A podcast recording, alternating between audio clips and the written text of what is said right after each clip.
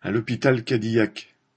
Mardi 31 août, pendant plusieurs heures, à l'appel de la CGT, plusieurs dizaines de travailleurs de l'hôpital de Cadillac, en Gironde, se sont mobilisés pour dénoncer la situation à l'hôpital psychiatrique.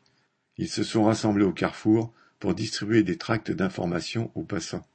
Ils dénoncent la mise en place du pass sanitaire, les pressions et le chantage que subissent les salariés non encore vaccinés.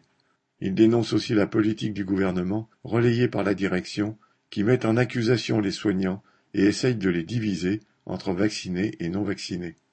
Si les hôpitaux sont débordés, c'est d'abord à cause de la politique d'austérité contre la santé de ce gouvernement et de ceux qui l'ont précédé, qui tous ont fermé des services, des lits et des postes.